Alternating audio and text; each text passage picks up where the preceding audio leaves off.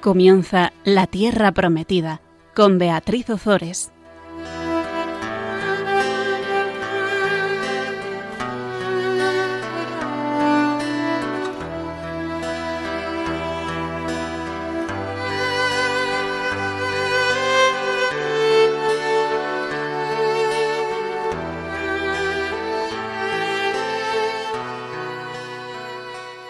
Queridos oyentes de Radio María, aquí estamos un miércoles más con todos vosotros compartiendo la palabra de Dios. Buenas tardes, Fabián. Buenas tardes, Bea. Tenemos con nosotros, como siempre y gracias a Dios, a Fabián Melendi, bachiller en teología y grado en filosofía. Y aún así vamos a invocar al Espíritu Santo para que nos ayude a hacer bien este programa como Él quiere.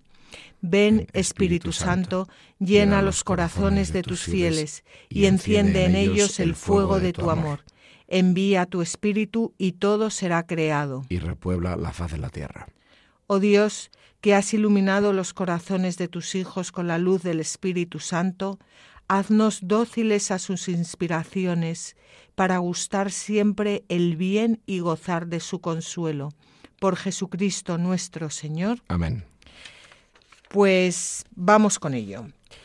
En el programa pasado vimos la división del reino, el reino que quedaba dividido en el reino del norte o el reino de Israel y el reino del sur o el reino de Judá.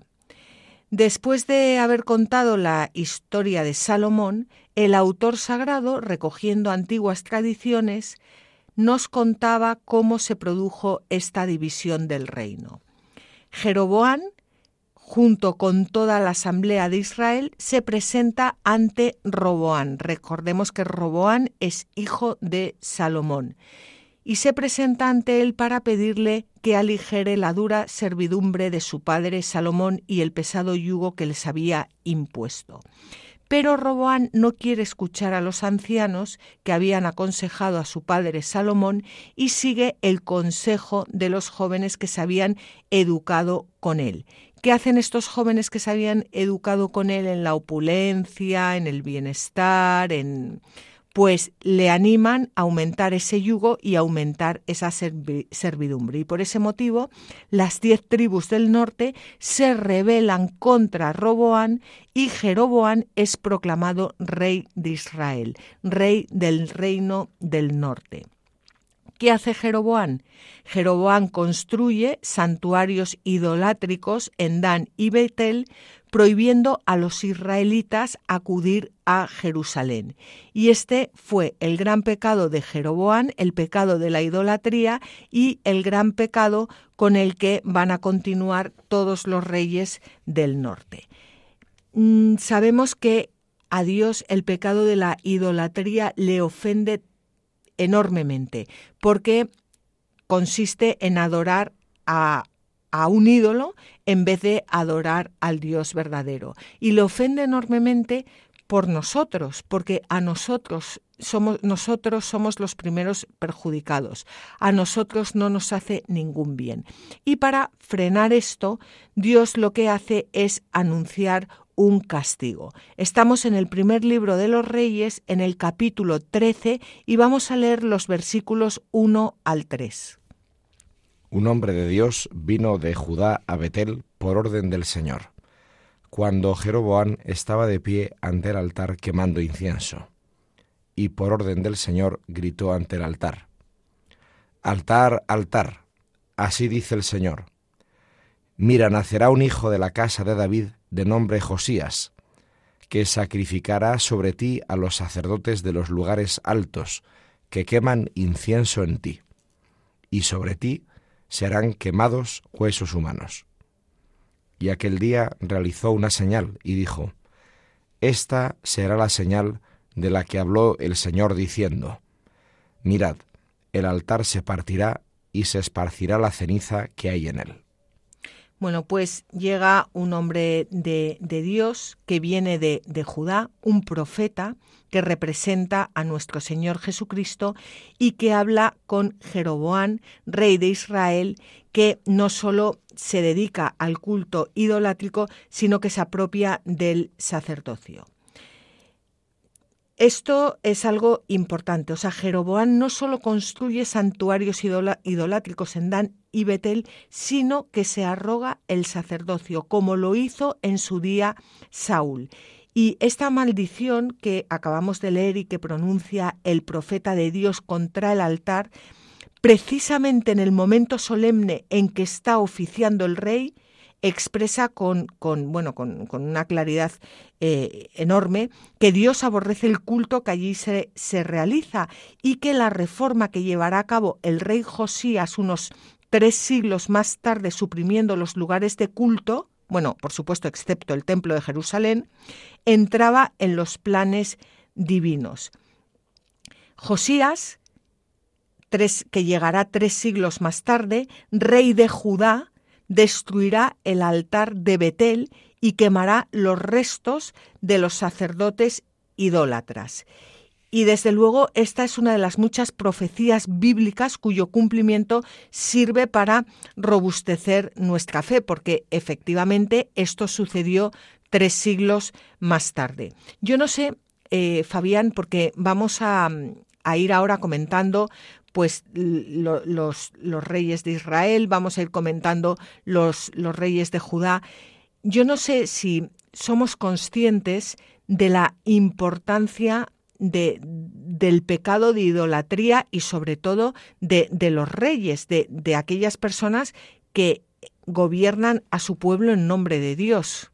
Ya bueno, y además en el caso de los reyes de Israel vemos que hay toda una tradición, ¿no? En el Antiguo Testamento que insiste en que jamás tendrían que haber existido como tal, porque la idea era que el propio Yahvé fuera el único rey de Israel, ¿no? Pero ante la testarudez del pueblo, pues al fin Yahvé, hablando con Samuel el profeta y demás, y bueno, pues dales un rey, ¿no? Entonces cuando eligen a, Saúl, y en el plan de Dios obviamente está ese Mesías, ¿no? Que viene de la raíz del árbol de, de Jesé, o sea, de la eh, herencia de David y, a través de ese Mesías, que es un enviado de Dios, Dios va a poder liberar al pueblo, claro, o sea, el poder Dios siempre lo ejerce para liberar, ¿no?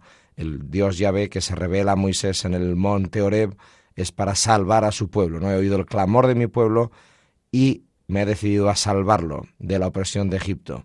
Entonces, la majestad de Dios siempre se nos manifiesta como liberadora, no opresora. Quizás porque no quería Yahvé darles reyes a los israelitas. Primero para que no se alejaran de él, para que no se sintieran seguros sin él, y segundo, para que no los sometiera el propio rey que, que, pondría al pueblo. ¿no? Pero bueno, el pueblo es testarudo, el pueblo desobedece, Dios permite esta, este capricho, ¿no? Les da reyes y ¿qué ocurre en la muerte de Salomón? Pues efectivamente, Salomón ya cumple con esa posibilidad de apartarse de Yahvé, se, se paganiza y el efecto cuál es? El pueblo se rompe y ¿cuál es el siguiente efecto? Que es donde estamos ahora. Pues el primer rey que reacciona ante la injusticia del heredero de Salomón, pues que es Jeroboam, pues entonces Jeroboam ya dice, mira, ahora voy a plantar incluso mis propios templos, voy a poner mi propio culto y mis propios sacerdotes. O sea, ya es el apartarse del Dios que libera totalmente, ¿no? Y el legitimar su poder que machaca al pueblo, pues también. Es que lo peor de él, del rey Jeroboam, mm, como suele ocurrir cuando, eh, cuando intentamos usurpar el, lugar de Dios, es que, es que se cree que por haberse autoproclamado sacerdote a sí mismo es, es un sacerdote de verdad. Es que eso eso es nos cegamos de tal forma cuando nos apartamos de Dios que es que la soberbia nos llega a creernos que efectivamente mm, estamos, vamos, que, que, que, somos otros dioses o que somos el mismísimo Dios o no sé lo que nos creemos. Pero, mm, pero bueno, vamos, vamos lo digo por, por lo siguiente que vamos a leer. Vamos a leer los versículos 4 al 6. Al oír la palabra que el hombre de Dios pronunció contra el altar de Betel, el rey Jeroboán extendió la mano desde el altar diciendo, Apresadlo. Entonces se le paralizó la mano que había extendido, y no podía volverla hacia sí. El altar se partió, y la ceniza se esparció desde el altar según la señal que había anunciado el hombre de Dios, por orden del Señor. El rey dijo entonces al hombre de Dios, Aplaca, por favor, el rostro del Señor tu Dios. Ruega por mí, para que me quede restablecida la mano. El hombre de Dios aplacó el rostro del Señor, y al rey se le restableció la mano tal como la tenía al principio. A mí me, encantan estos versículos que acabas de, de leer, porque yo creo que cada vez que una persona extiende la mano contra un hombre de Dios, queda paralizado por su propio pecado. Y esto es lo que nos quiere decir el, texto, aunque muchas veces esto no es visible a los ojos del mundo, pero sus consecuencias y sus repercusiones sí que, sí que lo son. Es, no es algo gratuito. Y de hecho, Jeroboán sabe perfectamente que la mano se le ha quedado paralizada porque, porque no. Porque, porque ha ido contra el mismísimo Dios y por eso le pide, le pide al profeta que ruegue a Dios es que es, curioso. Sí, eh, o sea, Jeroboam sabe en el fondo, en el fondo, en el fondo lo que hay, ¿no? Pero ahora estábamos viendo este, esta escena y se me ha venido directamente la escena del huerto de los olivos con Jesús. Porque mira, hay un paralelismo.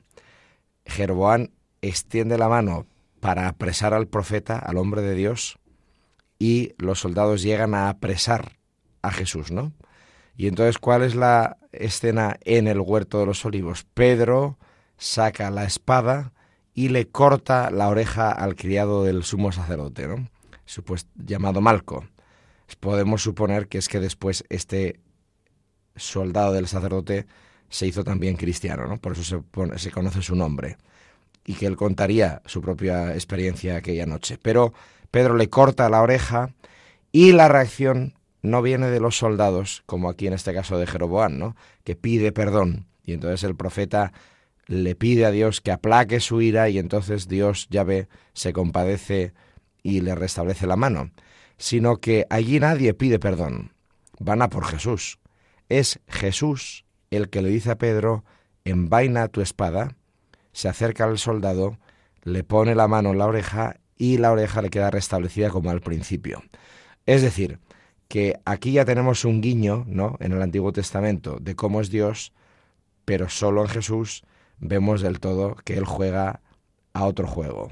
Nosotros estamos aquí en las riñas, estamos aquí en a ver quién machaca a quién, y Él rompe la baraja no solo eh, dejándose apresar, sino curándole la herida al soldado y ya para que lo lleven a la cruz, ¿no? Bueno, pero es más que curarle la herida porque el, antiguamente a los mm, esclavos se les cortaba la oreja. Entonces lo que hace Jesús es, es que le, resta, claro, curarle la, herida de la esclavitud, del, del pecado, de que es la imagen de la cruz, ¿no?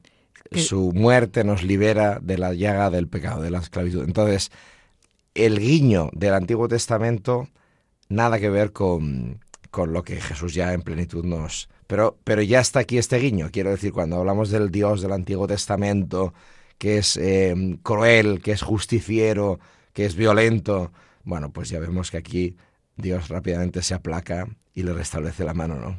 Y eso mismo que cuentas tú, dice San Ambrosio, en el comentario que vamos a leer a continuación. En el templo de nuestro Dios, cuando el impío rey Jeroboam quitó los dones que su padre había ofrecido y sacrificó a los ídolos en el altar santo, se le socó su mano derecha al extenderla, sin que los ídolos invocados vinieran en su auxilio. Después, vuelto de nuevo al Señor, pidió perdón, e inmediatamente la mano seca por el sacrilegio fue sanada por el acto de piedad. Tan rápido fue este ejemplo de indignación y de misericordia divina, que a quien sacrificaba se le impidió en el acto el uso de la mano derecha y al penitente se le otorgó el perdón. Es precioso el comentario, ¿verdad? Es lo que estabas diciendo tú antes. Pues este ruego humilde de Jeroboán conmovió el, corazón paternal de Dios. A mí me, me gusta hacer mucho hincapié en esto porque porque Dios siempre se conmueve con, Dios, su, corazón paternal siempre se conmueve cuando de verdad eh, lanzamos un, ruego, un ruego humilde. Y hasta el punto que, dice San Cirilo de Jerusalén, dice, porque Jeroboán dijo, ruega por mí, el profeta le curó, y Cristo no podrá sanarte a ti. Mm, Cristo mm, quiere sanarnos siempre, siempre. Somos nosotros los que Mm, caemos en la infidelidad, en el rechazo, en el pecado, los que muchas veces no, no, nos dejamos sanar por él. Pero Cristo quiere sanarnos siempre y si no lo hace en el momento como lo hizo en esta ocasión con Jeroboán, es porque quiere sacar todavía un bien mayor y nos hace esperar un poquito. Pero quiere sanarnos siempre. Esto es algo que, que bueno, pues es importante que tengamos, tengamos en cuenta. Y vamos a ver ahora lo que el rey le dice al hombre de Dios. El rey dijo al hombre de Dios, ven conmigo a casa a comer y te haré un regalo. Respondió al rey el hombre de Dios, aunque me des la mitad de tu casa, no iré contigo, ni comeré pan, ni beberé agua en este lugar, porque así se me ha mandado por orden del Señor no comas pan, ni bebas agua, ni vuelvas por el camino por el que viniste. Y se marchó por otro camino, sin volver por el mismo camino por el que vino a Betel. Pues los hombres de Dios está, están, bueno, estamos llamados a anunciar el Evangelio, a profetizar en nombre de Dios, a llevar la salvación a los hombres. Y esto significa que el hombre de Dios anuncia a tiempo y a destiempo a nuestro Señor Jesucristo para que las personas que están apresadas eh, por el pecado puedan salir de él.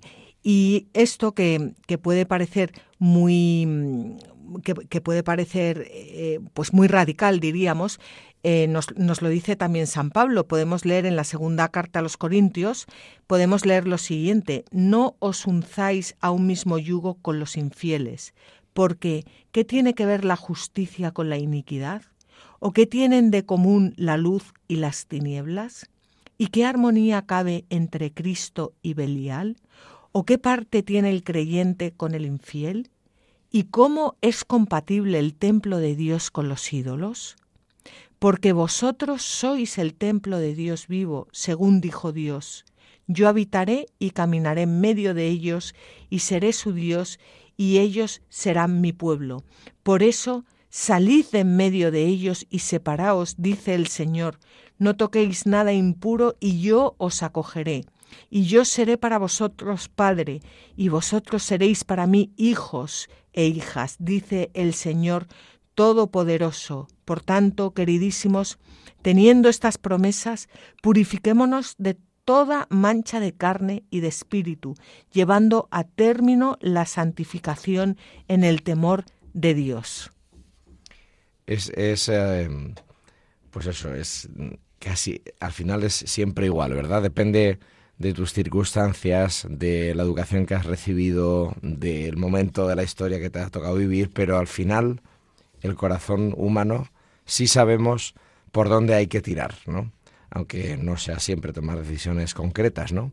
Pero, pero sabemos dónde está el bien y dónde está el mal cuando nos sinceramos bastante con nosotros mismos, ¿no? Es muy llamativo no solo vamos lo que dice San Pablo, ¿no? Sino que, sigue la misma línea del Antiguo Testamento, bien entendido, sino cómo termina el texto de Reyes. ¿eh? porque en los versículos 9 y 10 dice, eh, le dice el Señor al, al, hombre de Dios, ¿no? Le dice, no comas pan, ni bebas agua, ni vuelvas por el camino por el que viniste. Y el verso 10 dice, y se marchó por otro camino, sin volver por el mismo camino por el que vino a Betel. Es llamativo porque es exactamente lo mismo que nos dicen en los Evangelios de la infancia sobre los reyes magos con Herodes. Herodes, autoridad civil, no exactamente judío de pura cepa, pero está ahí puesto por Roma y los judíos le obedecen. Y se supone que es un monarca más cercano a la cultura judía que los propios romanos. Y los judíos más o menos lo toleran, resulta que Herodes el Grande en aquel momento les quiere manipular a esos hombres de Dios, a los magos de Oriente, ¿no? Que vienen sinceramente siguiendo la estrella, quieren manipularles para cargarse el plan de Dios, para cargarse al Mesías, él pensaba, ¿no? Que era un contrincante a su poder. Es la manipulación del poder civil y el poder religioso para interés del propio ser humano y no para gloria de Dios. ¿Y cómo reaccionan los magos? Le dice el ángel que vayan por otro camino. No volvieron, y dice el texto de Mateo, ¿no? Y se marcharon por otro camino. No volvieron a Jerusalén a avisar a Herodes. Bueno, pues una vez más, ¿no? O sea, las dinámicas cambian según los tiempos, las personas, las circunstancias, pero al final son caminos trillados ya, ¿no? Entonces, qué, qué bueno es poder conocer todo esto, todas estas historias en distintas circunstancias, para que luego cuando nos toque a nosotros tener que decidir, podamos identificar lo que no cambia de la condición humana, de las circunstancias históricas que hacen que las decisiones aparentemente tengan que ser distintas, pero en el fondo es por qué camino marcho, ¿no? Por el camino que lleva a Dios o por el camino que lleva a la manipulación mía, de Dios, de los demás, a mi propio poder, es decir, a mi propia perdición. Bueno, y aquí lo que está claro es que Jeroboam no tenía ninguna intención de rendirse ante Dios y le suplica al profeta que le cure la mano, pero no tenía intención de dejarse curar el alma. Esto lo vamos a ver a lo largo de, estas, mm, de este programa y del siguiente, creo, pero em, lo importante aquí es la intención del, corazón y cumplir siempre la voluntad de Dios se ve que el profeta quería cumplir la voluntad de Dios y no quería dejarse cautivar por el mundo con comidas y regalos, mientras que Jeroboam en ningún momento quería eh, atender al profeta y convertirse a Dios, sino simplemente mm, pues pagarle para no estar en deuda con Dios. Vamos a, mm, hacer un eh, pequeño descanso, eh, vamos a comentar, perdón, vamos a meditar estos textos y continuamos.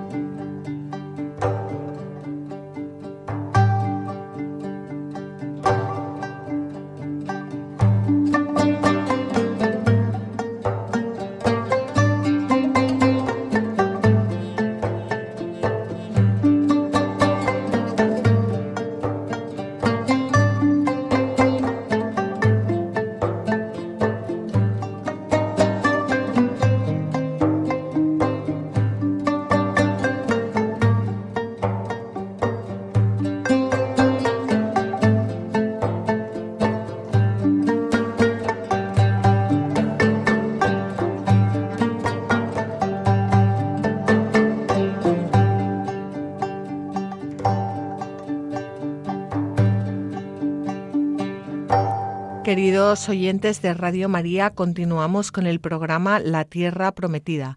Estamos en los micrófonos Fabián Melendi y Beatriz Ozores. Estábamos hablando sobre el rey Jeroboán.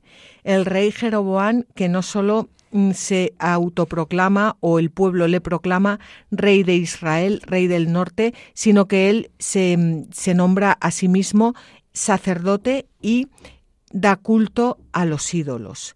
cómo Dios envía a, un, a uno de sus profetas para, para que mm, para avisarle de que ese culto no es agradable al Señor, pero el rey Jeroboam no tiene ninguna intención de, bueno, pues de, cambiar su corazón. Mm, su mano veíamos como queda eh, paralizada al intentar apresar al profeta, pero Dios le restablece la mano a petición de, del, propio, rey. El rey invita al profeta a comer y a beber a su casa, pero el profeta, cumpliendo la voluntad de Dios, le dice que, que no, no sucumbe, no sucumbe a la tentación eh, del rey. Sin embargo, vamos a ver cómo ahora le va a engañar otro profeta. Estamos en el primer libro de los Reyes, capítulo 13, y vamos a, leer los versículos 11 al 18. Residía en Betel un profeta anciano, y sus hijos le contaron todo lo que ese día le había sucedido al hombre de Dios en Betel le repitieron a su padre las palabras que había dirigido al rey, y su padre les preguntó, ¿Qué camino ha tomado? Sus hijos le mostraron el camino que había tomado el hombre de Dios venido de Judá. Él les dijo a sus hijos, Aparejadme el asno. Le aparejaron el asno, y montó sobre él. Fue tras el hombre de Dios, que había venido de Judá, y lo encontró sentado debajo de un terebinto, y le preguntó, ¿Eres tú el hombre de Dios que ha venido de Judá? Este respondió, Yo soy. Le dijo entonces, Ven conmigo a casa a comer pan. Aquel contestó, No puedo volver contigo, ni acompañarte, ni comer pan, ni beber agua contigo en este lugar porque se me ha dicho por orden del Señor, allí no comerás pan, ni beberás agua, ni volverás por el camino por el que viniste. Entonces le dijo, También yo soy un profeta como tú. Un ángel me ha hablado por orden del Señor diciendo, Hazlo volver contigo a tu casa, y que coma pan y beba agua. Lo engañó. Hay autores, como por ejemplo Isharat de Merv, que afirman que este anciano profeta era un falso profeta y hay otros autores que dicen que era un profeta verdadero. Yo he estado meditando mucho este texto y mm, he llegado a la siguiente conclusión. Em, bueno, esto es por si os puede servir porque obviamente mm, yo no soy un padre de la iglesia, pero em, dándole vueltas, esta es la conclusión a, la que yo he llegado. El, hombre de Dios, el verdadero profeta, venía de Judá. Judá es el reino del sur, es el reino donde mm, nacerá el, Mesías, el hijo de, David. Y el, Señor le ordena que vaya al reino del norte, donde Jeroboán, el rey de Israel, estaba ofreciendo unos cultos horrorosos a, a los ídolos. Mm, este profeta va, hasta allí para, eh, bueno, mm, cumpliendo la voluntad del Señor. Y una vez que ya ha hecho su trabajo, se vuelve a Judá. Aquí aparece un profeta. Yo a la conclusión que he llegado es que este profeta era un verdadero profeta. De hecho, vamos a ver dentro de, de, unas líneas cómo, cómo, Dios le habla y cómo escucha la voz de Dios. Pero cuando uno vive, como le pasaba a este profeta, eh, rodeado de personas impías y con un rey que se autoproclama sacerdote y que adora a, a los ídolos y que da culto a Baal, pues es muy difícil mantenerse escuchando constantemente la voz de Dios. Yo creo que este profeta lo que le pasó fue que pues estaba como diríamos hoy mundanizando y al aparecer este hombre de Dios pues le, le pica la, la, curiosidad. Y por, por, picarle la curiosidad y por no estar donde debía estar rezando y, y, obedeciendo a Dios y cumpliendo la voluntad de Dios, pues al final eh, lo que va a conseguir, como vamos a leer dentro de, de en las siguientes líneas, es que muera el hombre de Dios. Y que esto también nos pasa mucho a nosotros, que somos profetas de Dios por el bautismo, pero nos mundanizamos, nos dejamos llevar por la televisión, por el otro, por el no sé qué, por el rey impío, por el otro más impío todavía, por el no sé cuántos, y, y al final, en vez de estar escuchando eh, la, la voluntad de Dios y rezando día y noche, como dice San Pablo, pues lo que estamos es con un pie en el mundo y con otro el pie no sabemos dónde. Y también acabamos tentando muchas veces a los hombres de Dios. Sí, y, vemos, es, bonito el paralelismo, ¿verdad? Porque, eh, ¿qué dice el profeta de Betel? En Betel, vamos, dice, aparejadme el asno. Inmediatamente, ¿a qué se nos viene esta imagen? Se nos viene a Cristo, ¿no? Dice, encontraréis un asno, traédmelo, porque, y decir que el Señor lo necesita y luego se le acerca y es debajo de un terebinto, lo vio debajo de un al hombre de Dios. Pero el profeta tiene que preguntarle, ¿no? A diferencia de Jesús con Leví, eh, que le dice, te vi debajo del árbol y tal, ¿no? O a, la, a Zaqueo, que le ve a través de las ramas, ¿no? Pues a este tiene que, que preguntarle, ¿eres tú? Porque no lo sabe, ¿no? Eh, Jesús sí sabe con quién habla, este tiene que preguntar. Y le invita, ¿no? Ven conmigo a casa a comer pan le hospeda, como los de Maús a Jesús, ¿no? Entonces van cambiando un poco el rol de los personajes, porque es un sí pero no, es un no está claro, es lo que decías tú, ¿no? Hmm. Y entonces, ¿qué nos muestra aquí? Que este hombre, que tenía que haberse quedado tranquilamente en su casa, dejando que el profeta se largara, resulta que este hombre, pero este hombre tiene un pozo sincero, eh, va buscando, le intriga, eh, está en búsqueda, de hecho, veremos, ¿no? Y pues está mezclado, efectivamente, está mezclado. ¿Y, ¿Y qué es lo bonito de esto? Lo bonito de esto es que vemos cómo Dios salva a través de nuestro fango, a través de nuestra historia, con sangre, sudor y lágrimas, pero va haciendo su historia de salvación, ¿no? Tanto, tanto es así que, que el Cordero Santo tuvo que, que padecer el ser degollado por nosotros, ¿no? O sea, hasta tal punto está mezclado todo, la historia humana y la historia de la salvación. Pero es un pasaje precioso este. Sí, y no olvidemos eh, que dice lo engañó y que con el engaño que es la no verdad, no se llega a ninguna parte. Bueno, pues vamos a ver qué hace el pobre hombre de Dios. Y aquel volvió con él y comió pan y bebió agua en su casa. Cuando estaban sentados a la mesa le llegó la palabra del Señor al profeta, que le había hecho volver. Y éste dijo al hombre de Dios que había venido de Judá. Así dice el Señor, porque te has rebelado contra la orden del Señor, y no has guardado el mandato que te dio el Señor tu Dios, ya que te has vuelto y has comido pan y bebido agua en el lugar en el que se te dijo que no comieras pan ni bebieras agua, tu cadáver no bajará al sepulcro de tus padres. Después de comer pan y de beber, el profeta que le había hecho volver le aparejó el asno. Él se marchó, y entonces un león le salió al encuentro en el camino y lo mató. Su cadáver quedó tendido en el camino mientras el asno permanecía junto a él y el león junto al cadáver. Bueno, pues el hombre de Dios ve perfectamente que no debe ir con el rey Jeroboán, pero es engañado por este eh, profeta. Y, accede a compartir la mesa del, profeta de, de, Betel, incumpliendo la voluntad de Dios. Qué sutil es la mentira, qué sutil es el engaño. Pero vamos a leer un comentario de Tertuliano. El hombre de Dios, al profetizar la aparición de la idolatría introducida por el rey Jeroboán, después que la mano paralizada del rey quedara restablecida, después de que el altar fuera dividido, invitado por el rey como muestra de favor, declinó por completo, pues estaba prohibido por Dios tocar aquellos alimentos en aquel lugar.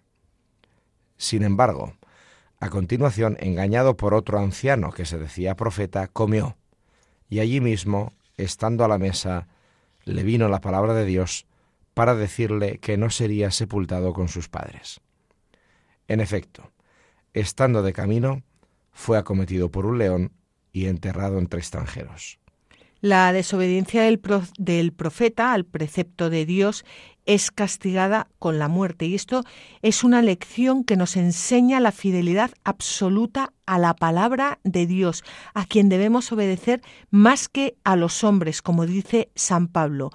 Antes de vacilar un ápice en la fidelidad a la verdad revelada, hay que preferir la muerte, como dice el autor de la, de la carta de los Hebreos. Aunque un ángel del cielo viniese a predicarnos otro evangelio, aunque hiciéramos, no sé, aunque, aunque viéramos fuegos artificiales en el, en el cielo, es importantísimo no vacilar en la fidelidad a la palabra de Dios. o sea, preferir morir antes que desobedecer a Dios. Y no debemos olvidar que Satanás muchas veces se nos muestra como, como, ángel de luz y que en los últimos tiempos, que según San Pablo son los nuestros, surgirían muchos falsos profetas y que seducirían a muchos.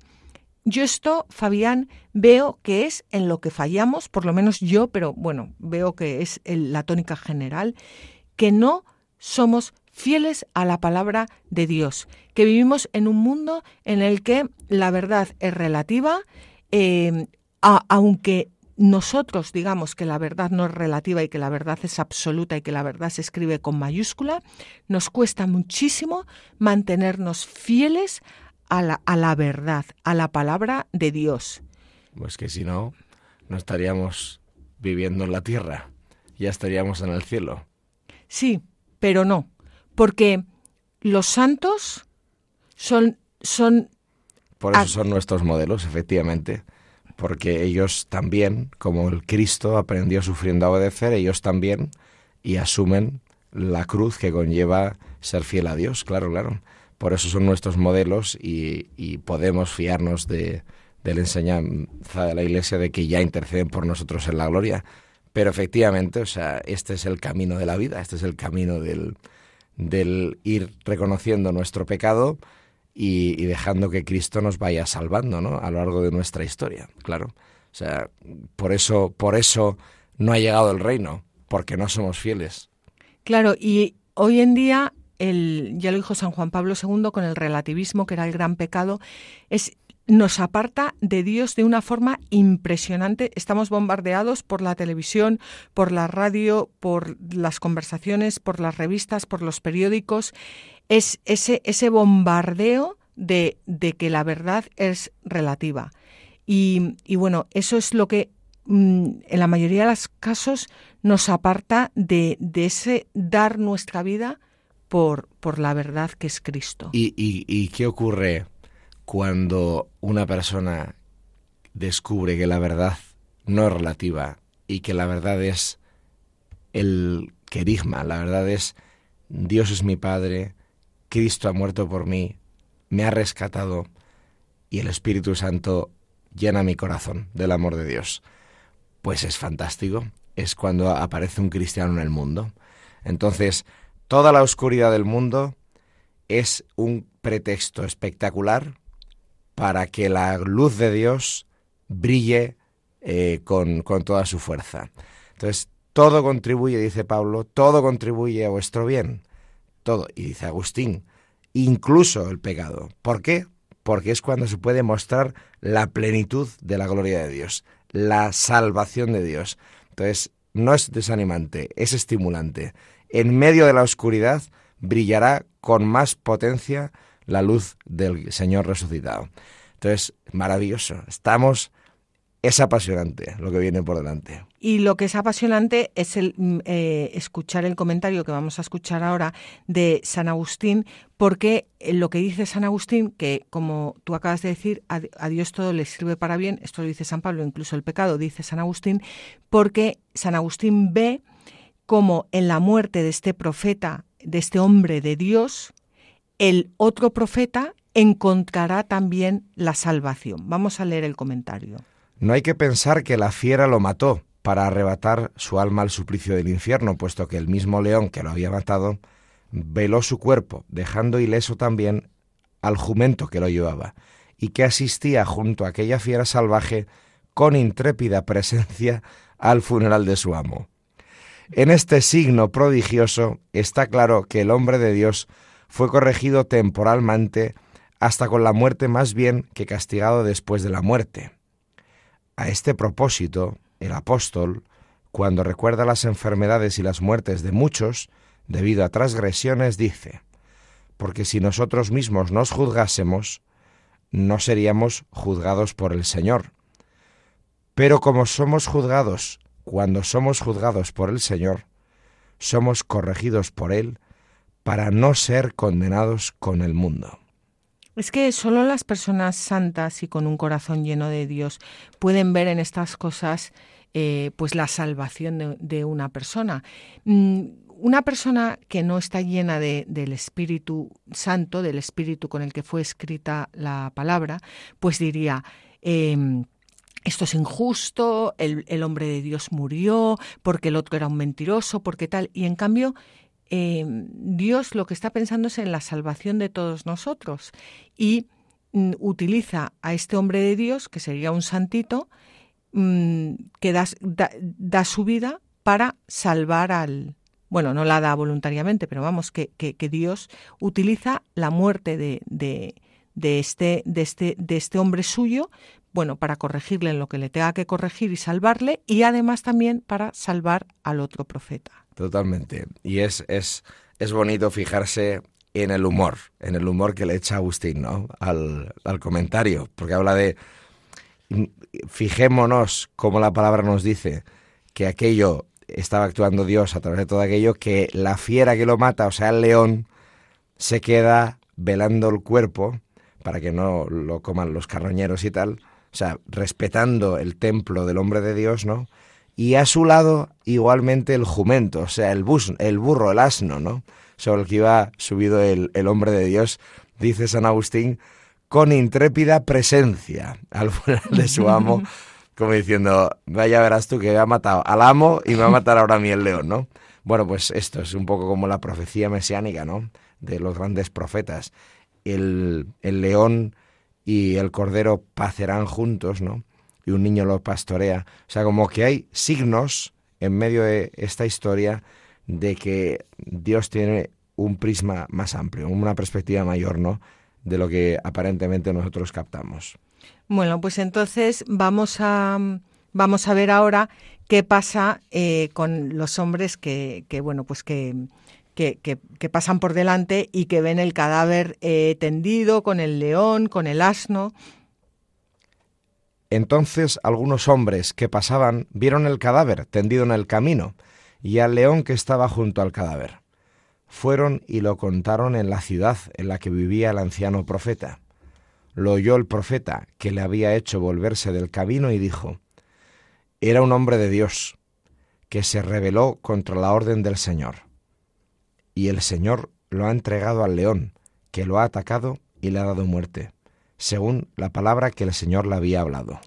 Bueno, pues una lectura más profunda que podemos hacer de estos versículos es lo que ya adelantábamos antes, y es que Dios se sirvió de la muerte de su profeta para llevar a cabo la salvación del profeta de Betel. Por supuesto, esto es una prefiguración de la muerte de nuestro Señor Jesucristo, que ese sí que es el verdadero inocente, que fue entregado por la traición y la infidelidad de, de muchos, porque muchos falsos profetas o verdaderos profetas que se dejan llevar por la curiosidad o que hay, incluidos, bueno, yo me incluyo a mí, y, ya hemos visto que, que, Dios se sirve de todo, que a Dios todo le sirve para bien, y como dice San Agustín, incluso el pecado, que Dios quiere salvarnos y que muchas veces pues utiliza a personas inocentes para salvar a otros. Y bueno, pues ahora vamos a ver qué hace el, profeta de Betel. Les dijo a sus hijos, aparejadme el asno. Se lo aparejaron. Fue y encontró el cadáver tendido en el camino, y también al asno y al león que permanecían junto al cadáver. El león no había devorado el cadáver, ni despedazado al asno. El profeta recogió el cuerpo del hombre de Dios, lo puso sobre el asno y volvió con él. El anciano profeta entró en la ciudad para hacerle duelo y enterrarlo. puso el cadáver en su propio sepulcro e hizo duelo por él, diciendo, Ay, hermano mío. Después dijo a sus hijos, A mi muerte me enterraréis en el sepulcro en el que está enterrado el hombre de Dios. Junto a sus huesos colocaréis mis huesos, porque tiene que cumplirse la palabra que él pronunció, por orden del Señor, contra el altar de Betel y contra todos los lugares altos que hay en las ciudades de Samaria. Bueno, el profeta este de Betel lo que no era era tonto, ¿eh? O sea, ve que el otro efectivamente era un hombre de Dios, que el que no era un hombre de Dios era él, porque había metido la gamba hasta, hasta el fondo. Y, ya te digo, no, no era tonto porque hace, hace suyo el mensaje del, del hombre de Dios y además sabe que, que, bueno, que todos los lugares de idólatras van a ser destruidos y entonces dice, bueno, este hombre era un hombre de Dios, su tumba jamás será destruida y yo quiero que me entierren con él porque así nadie va a destruir tampoco mi tumba. Exacto, y esto es espectacular porque aquí ya podemos, claro, desde el Nuevo Testamento, ¿no? Pero ya podemos intuir cosas, ¿no? O sea, el profeta recogió el cuerpo del hombre de Dios, lo puso sobre el asno y volvió con él. Esto es un guiño de la parábola del buen samaritano, ¿no? que se supone que es lo que hace Cristo con nosotros. Pero el anciano profeta entró a la ciudad para hacerle duelo y enterrarlo. Puso el cadáver en su propio sepulcro e hizo duelo, diciendo, ay hermano mío, esto tiene, nos recuerda a qué. Jesús muere fuera de la ciudad, muere fuera de la ciudad, lo descuelgan, cargan con su cuerpo y no lo vuelven a meter a la ciudad, pero vamos, es como que lo rehabilitan, ¿no? Jesús muere fuera de la ciudad como un maldito y es un miembro del Sanedrín el que pide descolgarlo y meterlo en su propio sepulcro, porque José de Arimatea tenía un propio sepulcro nuevo, dice el texto, dice el Evangelio, y lo puso allí. ¿Y qué añade? Este texto del profeta de Betel dice, a mí, le dice a sus hijos, a mí me enterraréis en el sepulcro en el que está enterrado el hombre de Dios. Junto a sus huesos colocaréis los míos, porque tiene que cumplirse la palabra que él pronunció. Es decir, esto es el bautismo, esto es ser cristiano, esto es reconozco, Señor, que tú, inocente, mueres por mí culpable y me dejo vencer por ti y entro en el sepulcro contigo, y me subo a tu cruz, y te sigo a ti, y entro en las aguas del bautismo, que es la muerte, entro en las aguas del bautismo confiando en tu palabra que me va a levantar. Levantar en griego es resucitar, que me va a levantar y me vas a unir a tu propia vida, porque tú has querido compartir tu muerte conmigo, tú vas a compartir tu vida conmigo, ¿no?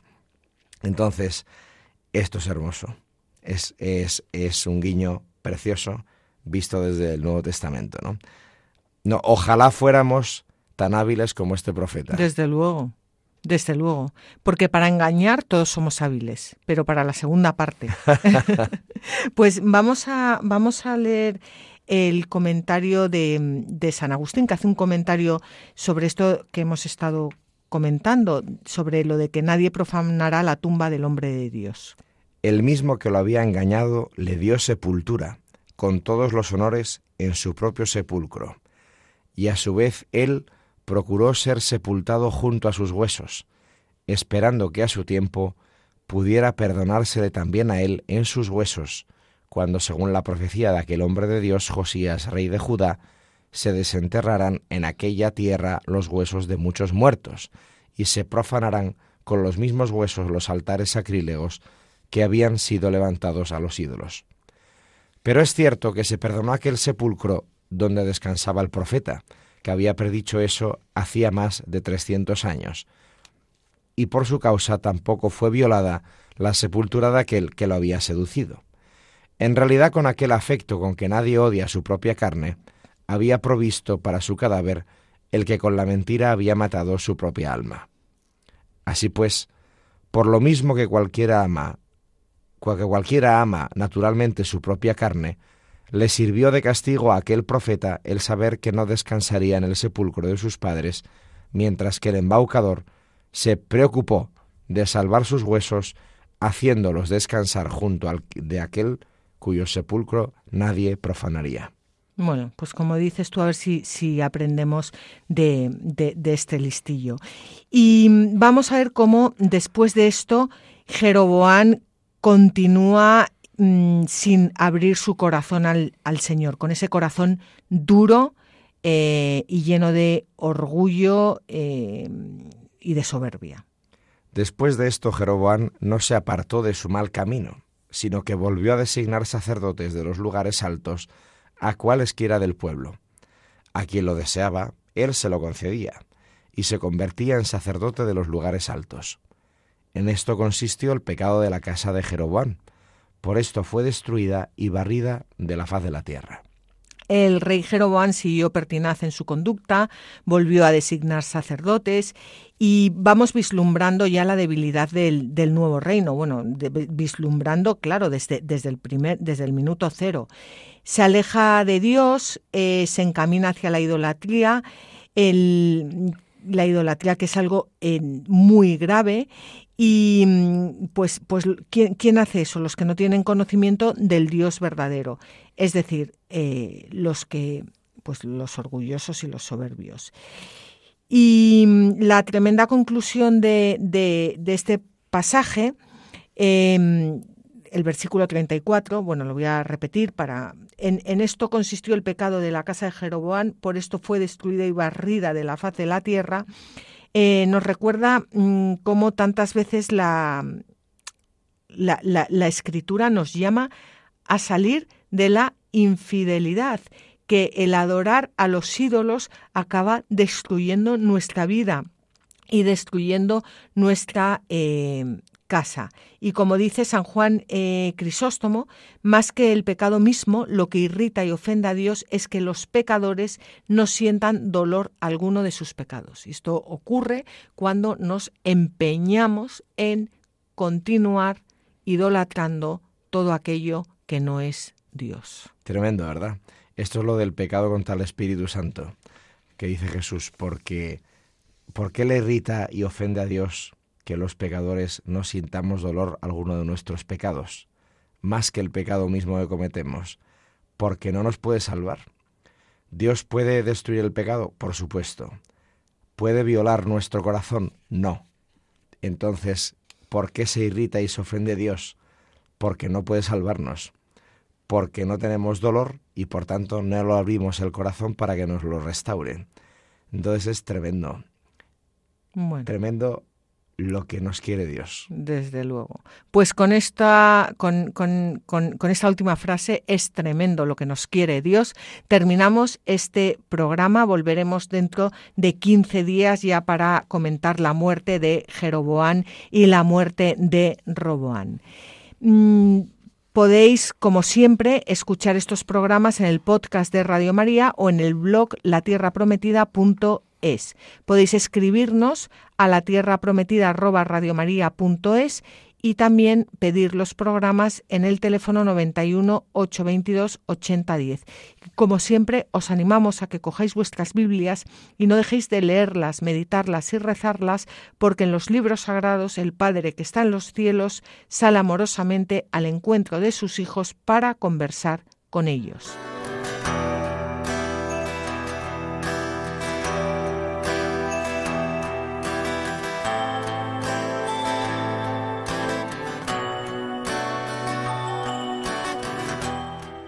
Así concluye La Tierra Prometida con Beatriz Ozores.